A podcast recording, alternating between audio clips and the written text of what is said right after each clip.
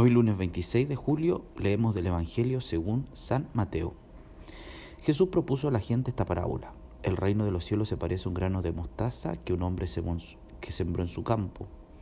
En realidad esta es la más pequeña de las semillas, pero cuando crece es la más grande de las hortalizas y se convierte en un arbusto, de tal manera que los pájaros del cielo van a cobijarse en sus ramas. Después les dijo esta otra parábola. El reino de los cielos se parece un poco a la levadura de una mujer que mezcla con gran cantidad de harina hasta que fermenta toda la masa. Todo esto lo decía Jesús a la muchedumbre por medio de parábolas, y no les hablaba sin ellas para que se cumpliera lo anunciado por el profeta. Hablaré en parábolas, anunciaré cosas que estaban ocultas desde la creación del mundo. Palabra del Señor. ¿Qué tal, queridos amigos, hermanos, hermanas, amigas también que se disponen a esta semana a poder acompañarlos con el Evangelio de esta semana. Hoy día el Evangelio nos presenta eh, una realidad muy bonita que es hablar sobre el reino de los cielos. Es súper amplio, súper complejo hablar del reino de los cielos, ya que eh, su definición, ¿cierto?, podría tener mil y una interpretaciones. Y lo que hace Jesús de alguna manera es poder eh, tomar realidades cotidianas, realidades de todos los días, para poder explicar el reino de los cielos. Una de las imágenes primeras que aparece es como esta semilla de mostaza, ¿no?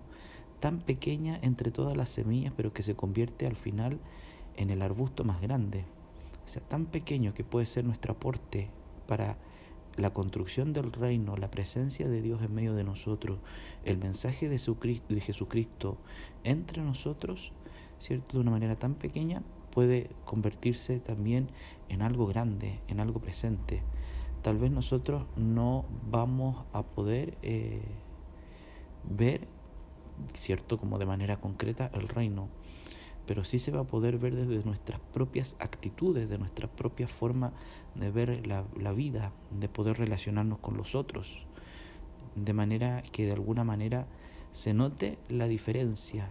Una sociedad que está tan mezquina, una sociedad que está tan cómoda, una sociedad que está tan deshumanizada, ¿cierto?